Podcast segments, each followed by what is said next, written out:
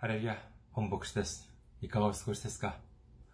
私は現在、日本群馬県にあります、伊香保中央教会と世界宣教群馬教会に仕えております。教会のホームページ申し上げます。教会のホームページ、伊香保中央教会の日本語版は、いかほ jp.kirin.kr、いかほ jp.kirin.kr です。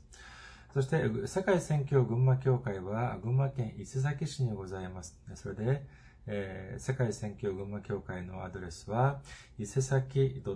.kirin.kr、伊勢崎 .kirin.kr です。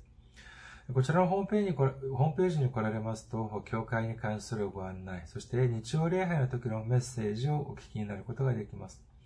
なお、日曜礼拝の時のメッセージは動画サイト、YouTube を通して視聴されることもできますし、または、ポッドキャストを通して音声としてお聞きになることもできます。次に私は現在、えー、キリン宣教会、えー、キリストの、そして隣人愛、キリストの愛、そして隣人への愛、えー、という意味で、キリン宣教会、えー、を今月2021年12月に発足させました。そしてすべての、これからのすべての働きを、このキリン宣教会を中心に繰り広げてまいりたいと思っております。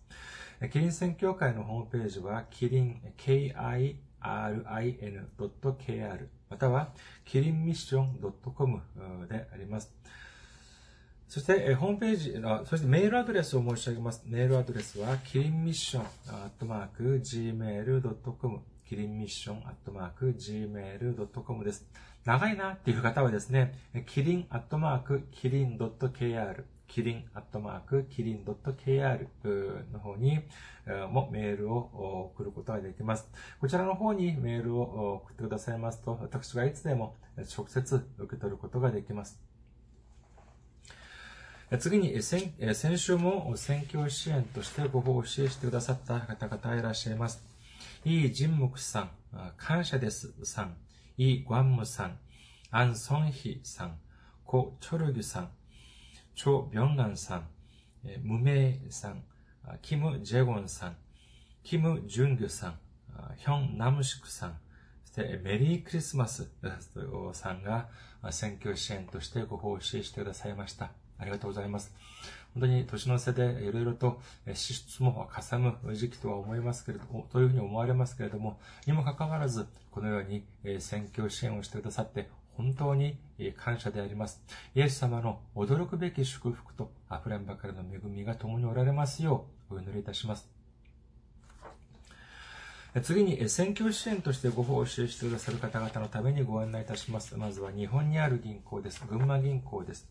えー、支店番号は190、口座番号は1992256です。群馬銀行支店番号190、口座番号は1992256です。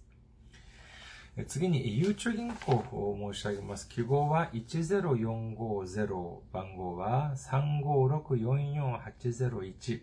店名は048であります。ゆうちょ銀行記号は10450、番号は356-44801、店名、店の番号は048となっております。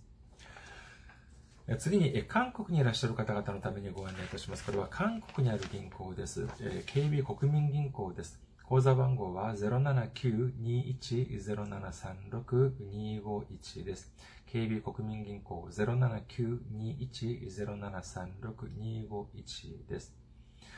私どもの教会はまだ財政的に自立した状態ではありません。皆様のお祈りと選挙支援によって支えられております。皆様のたくさんのお祈り、ご関心、ご参加、ご奉仕、お待ちしております。それでは今日の御言葉を見ています。今日の御言葉は、ローマ人への手紙8章17節から18節までの御言葉です。ローマ人への手紙8章17節から18節お読みいたします。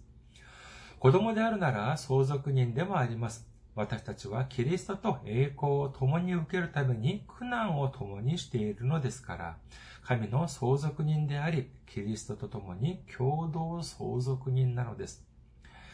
今の時の苦難はやがて私たちに掲示される栄光に比べれば取るに足りないと私は考えます。アメン。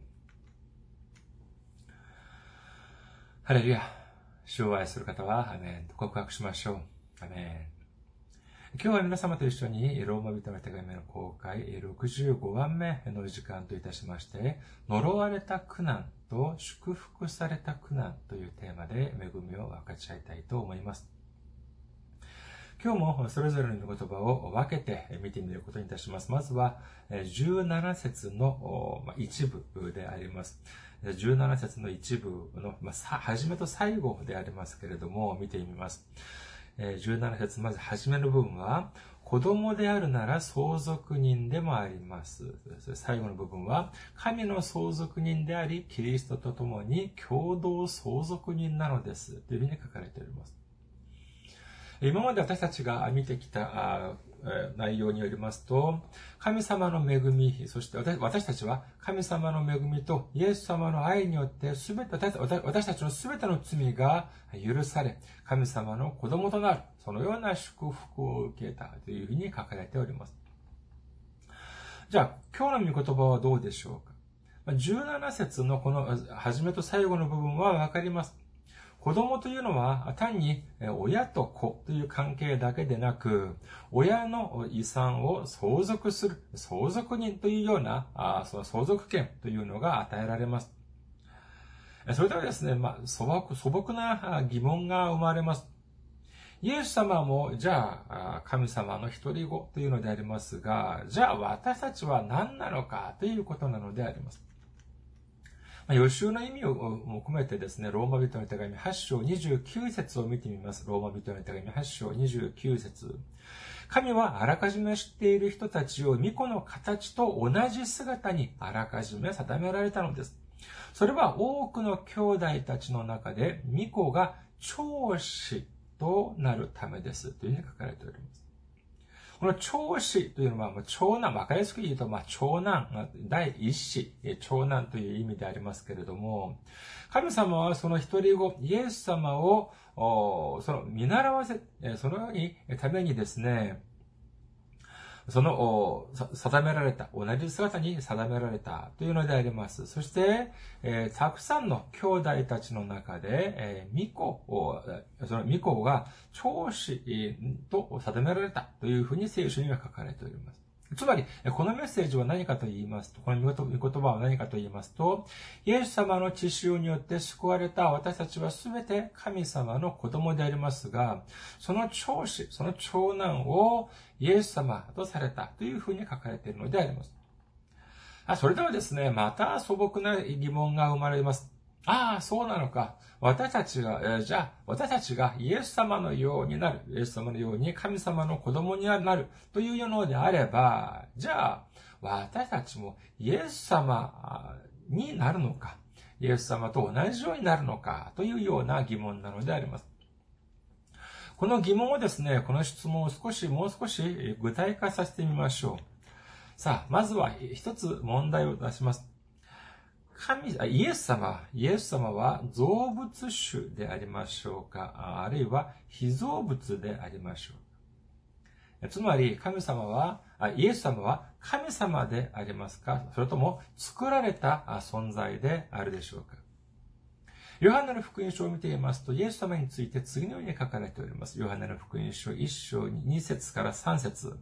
この方は、この方というのはイエス様を指しますが、この方は初めに神と共におられた。すべてのものはこの方によって作られた。作られたものでこの方によらずにできたものは一つもなかったというふうに書かれております。この記録によれば、イエス様は初めに神様と共におられました。じゃあ、その、始めというのは、じゃあ、いつなのかというと、小さい意味での始めと、大きい意味での始めというふうなことを考えることができます。まず、小さい意味での始めというのは、神様がこの世を作られた時を指します。創世記一章一節、はじめに神が天と地を創造された。まさにこの時点が小さい意味での始めというふうに言えます。先ほど申し上げましたように、イエス様の、ヨハネの福音書の記録によりますと、イエス様なしに作られたものは何一つもないというふうに書かれております。それは、神様がこの世を作られる時に、イエス様も神様と共におられて、そして、イエス様もこの世の全てのものを作られた、このように理解することができるのであります。じゃあ、それではここまでは、じゃあ小さい意味での、じゃあ、はじめというふうに言うのであれば、じゃあ、えー、大きい意味でのはじめというのは、じゃあいつかというとですね、これはこの世の中、地球だけでなく宇宙も作られるもっと前、えー、もっと以前、言ってみれば、まあ、神様が神様としてなられた、あその時点というふうに言えます。その、その時点がまさしく大きな意味でのその、始めっていうふうに言えます。その時か、その時にもすでに神様はイエス様と共におられました。それでは、その始めというのは今からじゃ何年前でしょう？言ってみれば神様はですね、神様という仕事と言いますか、立場と言いますか、神様というのを何年くらいやってらっしゃるでしょうか？これはですね、1年を365日、1日を24時間というふうな区切りで考えている私たちは、到底も想像も及ばない、そのような話だと思われます。神様はいつから神様なのかというのはですね、私たちの頭では到底理解できません。しかし、えー、にもかかわらず、その理解できる言葉で書かれている内容が聖書の中にあるのであります。詩編90編2節です。詩編90編2節山々が生まれる前から、地と世界をあなたが生み出す前から、とこしえからとこしえまであなたは神です。というふうに書かれております。これはもう何百万年、何千万年というような単位ではなく、とこしえ、つまり永遠から永遠までが神様であり、そしてイエス様も神様であり、そして、いや、父なる、神様の霊である。霊も、霊である精霊もやはり神様である。その時からもうすでに神様であるということを信じる皆様であることをお祈りいたします。じゃあ、それではもう一つ問題があります。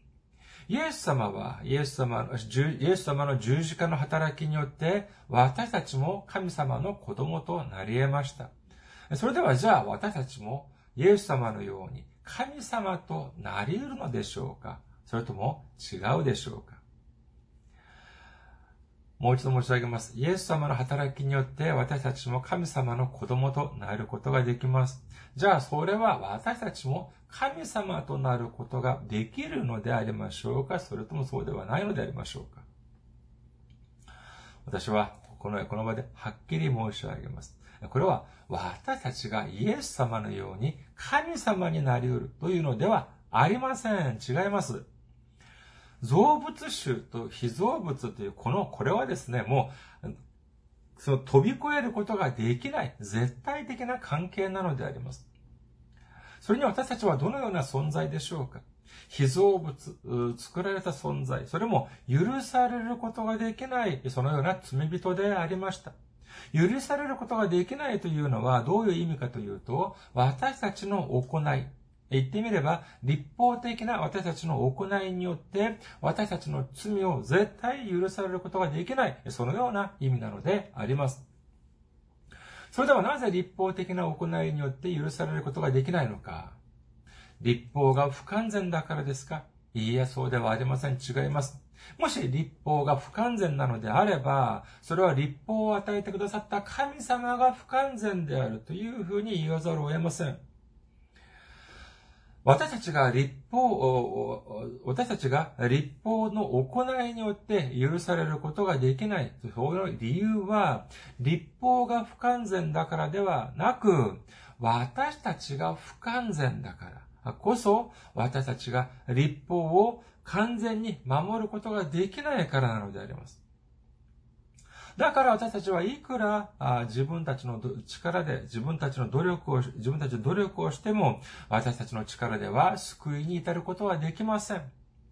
しかし、このような足りない私たちにもかかわらず、イエス様が私たちのために、私たちの身代わりとなって、私たちの罪をすべて背負ってくださることによって、神様の見舞いで私たちのすべての罪を解決したか、してくださったからこそ、私たちが救いに至ることができるということを信じる皆様であることをお祈りいたします。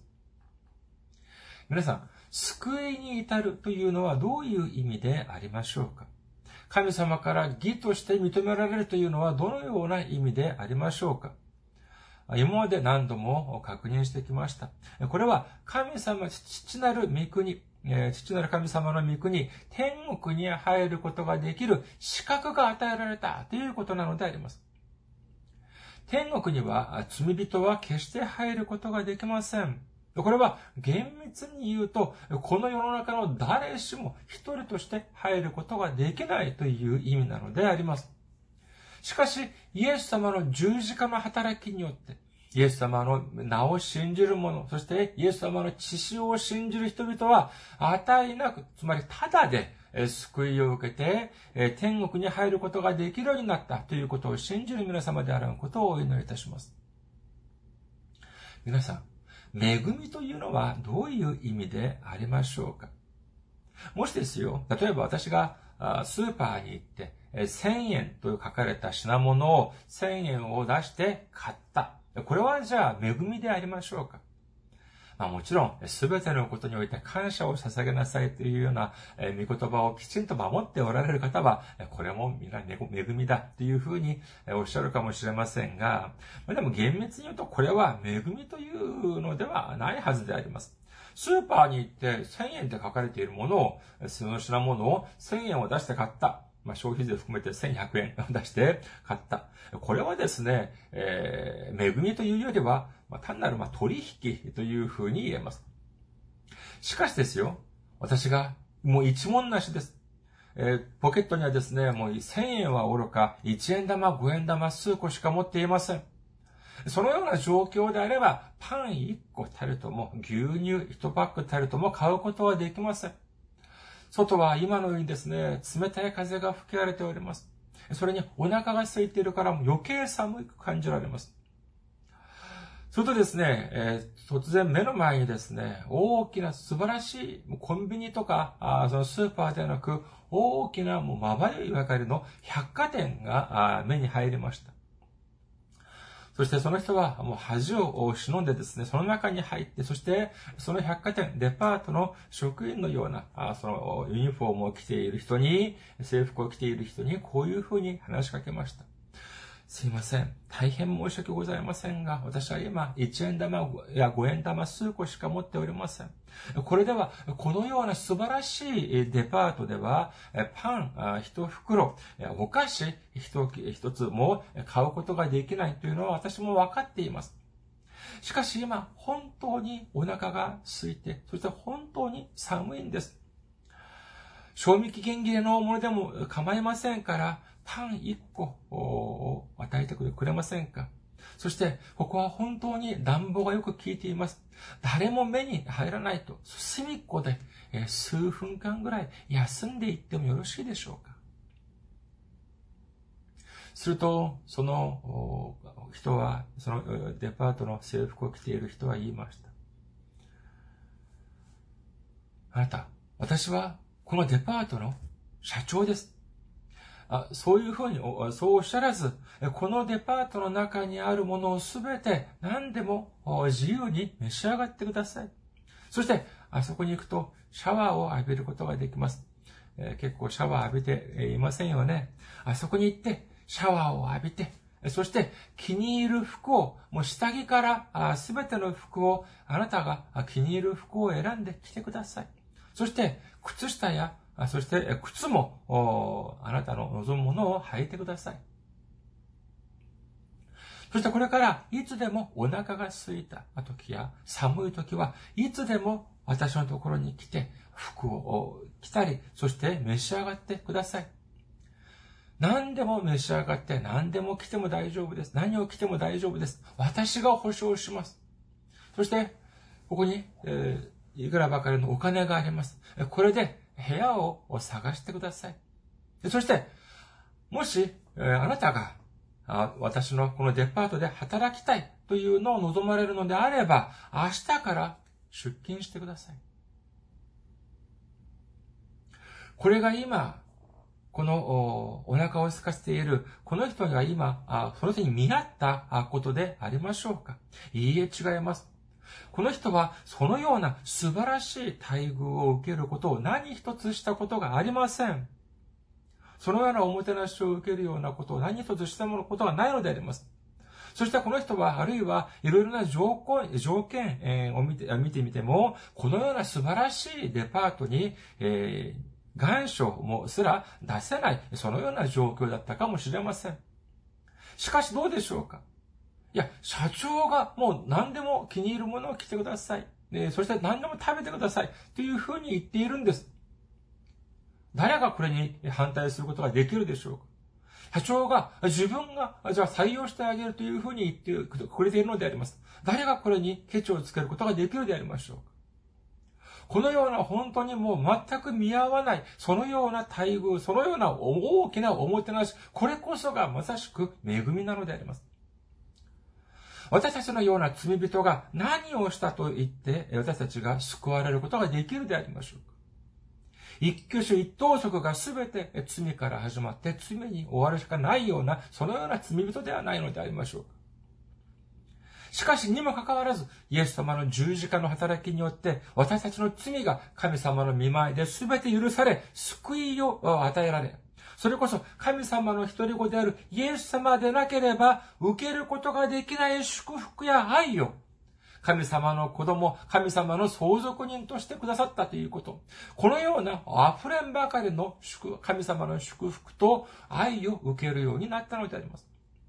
これこそがまさしく驚くべき恵み、溢れんばかりの恵み、それにそういうふうに見合わない、本当に大きな、大きな神様の恵みだということを信じる皆様であらんことをお祈りいたします。ここまでが17節の前半であります。ローマ人の手紙8章17節の前半です。じゃあ問題はですね、この、まあ、前半、始まっと、始めと最後でありますけども。じゃあ問題はですね、この、まあ、日本語版ではこの中間部分です。ローマ人の手紙8章17節の中間部分。私たちはキリストと栄光を共に受けるために、苦難を共にしているのですから、というふうに書かれております。さあ、大変です。え、イエス様と栄光を共に受けるために苦難を共にしているというふうに書かれております。皆さん、イエス様が受けられた苦難というのはどういうものであったでありましょうか？全身を無知によって、無知に打たれることによって避けられ、そして神様、頭には茨によっての、茨の冠をかぶることによって、頭からもう足の先まで、頭の先から足の先まで、もう血まみれであります。そのような状態で十字架を背負ってゴルゴタの坂を登られました。健康な人が手ぶらで登るものでも、登るのでもなく、あもう顔はですね、本当にもう、頭から流れる血によって、もう目鼻、口も、目や鼻や口も、もう区分がつきません。目はもう、ま、前は、もう血でですね、もうなかなか見ることもできません。そして、重くて尖った十字架は肩に重くのしかかってきます。そのような状態で、え坂を登るときに、イエス様は何度も転ばれた、倒れたというふうに、えというふうに書かれております。そして、手と足は十字架によって、えー、刺されてですね、高いところに登られました。息を一度、呼吸を一度するためにもですね、その手と足にですね、そのを頼って、その上上半身を上げなければいけませんけれども、その時は釘によって打たれた手や足にも想像もつかないような痛みが走ります。それだけではありません。その上その上半身を動かすときにはですね、その十字架のその背中、十字架のそのトゲがイエス様の背中をに刺さり、そして背中を引っかいたはずであります。この苦痛がどれほど凄まじかったのかというのは、これは想像だけではありません。その前夜、イエス様がどのようにお祈りをされたのかを見るとわかります。ルカの福音書22章42節から44節父よ、御心なら、この杯を私から取り去ってください。私、しかし、私の願いではなく、御心がなりますように。すると見つかりが天から現れて、現れてイエス様を力づけた。イエスは苦しみもだえて、いよいよ切に祈られた。汗が血の雫のように血に落ちた。というふうに書かれております。もうこれだけを見てみると、本当に切実にも、もだえながら祈られたということなのであります。これは何を意味するのでありましょうかこれはまさしくイエス様でさえもこれをすることがとても大変であったという、この十字架を背負われるというのはとても大変であった。十字架の働きがそれほど大変なものであったということを表しているのであります。それでは、じゃあ何でしょうか。イエス様が受けた、このような、この、もう本当に言葉にで言い表すことができないような、想像を絶するような、このような恐ろしい苦難を、じゃあ、私たちも受けなければならないということなのでありましょうか。もし、この、これが本当であれば、上がらないというのが、あに問題が生まれます。あがないというのは何かというと、これは身代わりとなって罪の償いをされるということであります。私たちが今まで習ったのは何でありましょうかそれは、イエス様が十字架を背負ってくださることによって、私たちが値なしに、ただで救いを受けることができたというのでありますが、この、じゃあこういうふうに、もし、私たちもイエス様と同じような苦しみを受けなければならないというのであれば、これはあがないということに対して矛盾が生じてしまいます。じゃあ、こういう時にはどうしなきゃ、どうな、どうしなければならないのかというと、これは聖書の理解においての大原則に立ち返っていかなければなりません。それは何かというと、聖書とは神様の霊、神様の霊感によって書かれた本であり、全くの矛盾がない完全なる神様の御言葉であるということを信じる皆様であることをお祈りいたします。ここだと、ここで私たちは一つ考えてみなければなりません。イエス様は義人、義なる人として十字架にかけられたのでしょうか？あるいは罪人として十字架にかけられたのでありましょうか？正解は罪人としてかけられました。それも徹底した罪人として、もう本当にもう、先にも後にもない恐ろしい罪人として十字架にかけられたのであります。ガラタイ人の手紙3章13節キリストはご自分が私たちのために呪われたものとなることで、私たちを立法の呪われ、呪いからあがらい、出してくださいました。木にかけられたものは皆呪われていると書いてあるからです。イエス様はご自身には罪はありませんでした。しかし、一人の罪ではなく、私たちすべてのものの罪を背負われたというのであれば、どれほど恐ろしい罪人の姿であったのでありましょうか。イエス様は徹底した罪人として、えー、十字架にかけ、十字架という木にかけられ、そして徹底して呪われることになってしまったのであります。このようにイエス様は私たちの想像を絶するような苦難を受けることによって、私たちの全ての罪が十字架の上で完全に解決されたということを信じる皆様であることをお祈りいたします。それでは私たちはなぜ苦難を受けなければならないのか、というふうに聖書に書かれているのでありましょうか。私がですね、昔、まあ、まあ、えっ、ー、と、まあ、学生の学校の頃で、を考えてみるとですね、まあ、まあ、もちろんまあ楽しい思い出もありますけれども、それほどまあ良くないような思い出もあります。まあ代表的なものは何かというと、まあ二つ挙げるとすれば、一つはテストであったであります。しかしまあまあテストが、テストを待ち焦がれたという人はあまりそれほどいないのではないかというふうに思われます。しかしですね、その、ま、期末試験、中間試験や期末試験というのは、これは入学試験や入社試験とは、これは性格が全く違います。えー、例えば入社試験とか入入学試験というのを見ていますと、例えば募集定員があります。でも、募集定員より受験者がたくさん集まってきたとき、その募集定員を超える数の受験生を落とす。これがまさしく入学試験や入社試験なのであります。ですから、入学試験や入社試験というのは、これは落とすための試験なのであります。一方で、中間試験や期末テストというのはどうなのかというと、まあ、これをまあ、えー、その、まあ、勉強しなかったら点数はそれは、あの、え、高く取れない、いい点数はもらえないでしょう。しかし、いくら厳しい学校だからとしても、え中間テストや期末試験でいい点数を取れなかったとして、だからといって退学ということは、そのような学校はなかなかないはずであります。まあもちろん、点数はまあ低いかもしれませんが、しかし、勉強がなかなか進まない学生がいる、進まない生徒がいるとするのであれば、先生も黙ってはいません。呼び出してですね、あなた、何か今悩みがあるんですか？家庭の何か事情があるんですか？まあ、このままではじゃあ卒業できないかもしれないから、じゃあ、再試験、追試をじゃあ受けてあげるから、ここで何とかやってみなさい。もうこういうふうにしてですね、何としてでも正しい、正しい方向に導こうと、その先生たちは躍起になっているはずであります。私たちの姿を顧みてみましょう。私たちの姿、私たちが今生きている姿、私たちが今言っている言葉、話す言葉、行い、一つ一つを神様やイエス様がご覧になれば満足されるでしょうかもちろんそのような素晴らしい方もいるかもしれませんが、私を含め、そのような、すべて満足とされるようなことはなかなかないはずであります。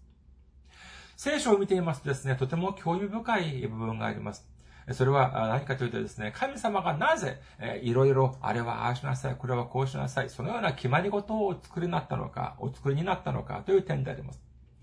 出エジプト記16章を見ていますとですね、エジプトを脱出したイスラエルの民たちが、ああ、やれ、もうお腹が空いた、食べるものがない、このように騒ぎ出します。すると神様はですね、空からマナーを降らせて与えます。じゃあ、マナーを降らせて与えれば、それで、それでじゃあいいじゃないかっていうふうに思われるんですけども、ここにですね、本当にいろいろ条件や方法などをつけるのであります。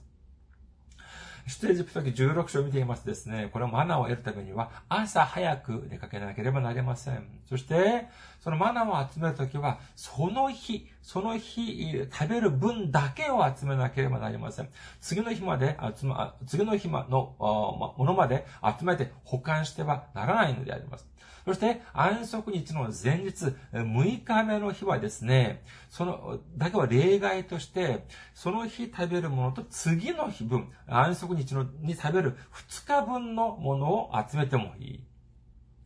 安息日にはマナーを与えない。このようなですね、もう本当にいろんな決まり事を定めになられました。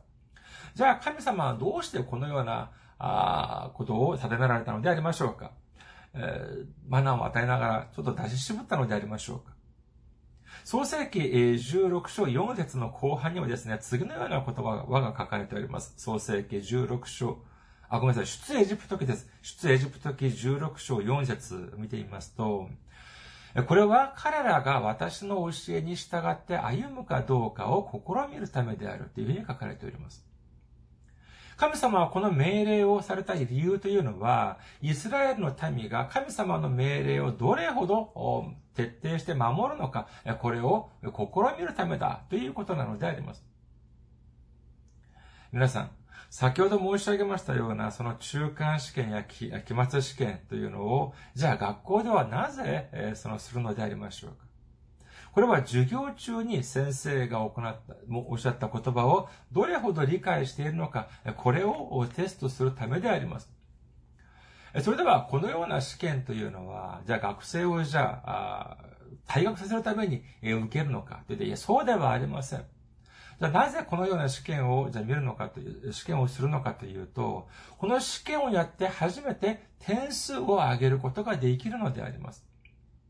試験をしなければ点数を与えることができません。神様はですね、イスラ、えその神様はイスラエルの民をその試した理由というのは、彼らが憎かったからではありません。彼らを滅ぼされて、滅ぼすためではありません。逆に彼らを愛しておられて、彼らが神様の御言葉を守るのであれば、溢れんばかりの祝福を与えるためだということを信じる皆様であらんことをお祈りいたします。私が学校のところ、学生の頃ですね、またこれは良くなかった、この悪い思い出の中の一つは何かというとですね、体罰というのがありました。まあ、日本は結構まあ昔から体罰というのがまあ、あまあ、なくした、なく、はい、まあ、なくなったというふうに聞いております。まあ、韓国も今は学校では体罰は禁止されておりますけれども、まあ、その法律的に見ていますとですね、韓国は2011年に初めてその禁止されたというふうに、体罰が学校で禁止されたというふうに聞いております。で私もですね、そのまあ、学生の頃は、小学校はです、小中高は私はまあ日本で卒業しましたけれども、えー、その小学校はですね、新宿、東京の新宿にある東京韓国学校を卒業しました。そこは日本であってもまあ韓国式の教育でありましたから、体罰がありました。それでですね、えー、お尻を、その、まあ、その、これぐらいの、まあ、その、モップのですね、その、取っ手の部分、部分をこれぐらい切ってですね、先生がいつもその、それを、その一人の先生がその持ち歩いていたんです、その棒を。えー、それでですね、その悪いことをすると、それでお尻を叩くっていうことでありました。だからっても、もう、あの、あの、もう、暴力っていうよりは、さあ、お尻を出しなさい。結構節度がある、そのような方法でありました。で、その時で私はどういうあれだったかよく思い出せないんですけれども、何かのあれがありまして、えー、まあ悪いことをしたんでしょう。そして数人がですね、教室の前に呼び出されて、またその時もその棒でですね、お尻を叩かれるということがありました。で、私が記憶するには3回、1、2、3っていうふうに叩かれる。それでありました。本当に痛かった思いがあります。それで、さあ、こう、来なさいっつって、あの、こういうふうにですね、お尻を出して、まあ、もちろん服を着たままですよ。あの、お尻を出しているとですね、先生が、1、2、3っていうふうに、あの、叩くんでありますけども、本当に痛くてですね、あの、一度叩かれて、いやいや、本当に痛いです、痛いです、と、えー、と言うと、じっとしていなさいそれでまた厳しく言われて、また一つ叩かれると、いやいや、もう本当に痛いです、本当に痛いですって言って、えー、言って、そしてもうなんとかやっと3回、えー、叩かれたんですけども、もうそのような姿を見てみると、見ていると、教室の子供たちはもう笑ってですね、えー、笑い転げています。私が痛がる姿を見てですね。えー、それでですね、その私の次の、次に叩かれた子はじゃあどうしたのかというと、本当に驚きました。あ私の次に出てきたらですね、そのお尻を出してですね、3回叩かれる時まで、もう微動だにしなかったということ、姿を覚えています。彼はですね、本当にあれで、ももちろん私と一緒に叩かれたんですから、悪いことしたというふうに思われます。何をしたかは、あの、記憶に定かではないんですけども。しかし私は一方でですね、もう一回叩かれるごとに、ああ、痛い痛い痛い痛い、ああ、痛い痛い痛いっていうふうに言ってですね、言っていたにもかかわらず、彼はもう本当に3回叩かれるまでも微動だにしなかったのであります。これを見てですね、私の場合はみんなが本当にあの、笑い、笑い転げていたんですけれども、彼が叩かれているのを見てですね、みんながですね、すげえ、かっこいいっていうふうに言ったんです。これを見てですね、私はもうどういうふうな思いだったでしょうか。本当にもう恥ずかしいったらありゃしないというような、そのようなことを思い出しました。誤解しながしないでください。もう体罰がいいか悪いか賛成か反対か、いや、そういうことを申し上げようというのではありません。私たちがこの世の中を生きているときにですね、苦難を与えられることもあります。災いを与えられることもあります。えそして、それでは、じゃあ、神様はなぜ私たちにそのような試みをされるのでありましょうか？私が嫌い、私たちを憎んでおられるからでありましょうか？イエス様が与えられ、イエス様がその与えられた苦難と、イエス様に与えられた苦難というのは、これは呪われた苦難でありました。私たちが立法に背いた罪、神様の御言葉に背いた罪を私たちの身代わりとなって徹底した罪人として、そのその罪人の姿として十字架を背負われました。で、一方に背いた罪というのは、これに対する刑罰はたった一つ、死であります。ですからイエス様は徹底、徹底的な罪人の姿として、無知に打たれ、徹底された、徹底した、その呪われた、徹底的に呪われた罪人の姿として、十字架という名前の木にかけられ、私たちの罪を償うために血を流して死なれてくだ、死んでくださったということを信じる皆様であることをお祈りいたします。イエス様の苦難というのはこのように呪われた苦難、死に至る苦難でありました。しかし、私たちに与えられる苦難というのはどうでありましょうこれは呪いではなく祝福を受ける苦難、神様に点数を取る、神様から点数をもらう、そのような苦難なのであります。神様が私たちにどのような、神様ですね、神様は私たちにその試みを与えられるときに本当に、心配されています。この苦難、この、この試みを克服すれば大きな祝福を与えられる、与えることができるんだけども、じゃあこれを無事に克服することができるか、本当に心配されております。ですから、神様が私たちに試みを与えてくださるときに、試練を与えてくださるときに、どういうふうにされると聖書には書かれているでありましょうか。第一コリント人の手紙10章13節あなた方が経験した試練は皆人の知らないものではありません。神は真実な方です。あなた方を耐えられない試練に合わせることはなさいません。むしろ耐えられるように試練とともに脱出の道も備えていてくださいます。神様は真実な方であります。というふうに書かれています。これは何かというと、私たちがこれを耐えられる支援なのかどうかというのをみんな知っておられます。そして、私たちが耐えられる試練だけを与えてくださるというふうに書かれているのであります。そして最後には何かというと、最後には、え脱出の道も備えてくださる。このようにも二重三重も安全装置を設けてくださっているということなのであります。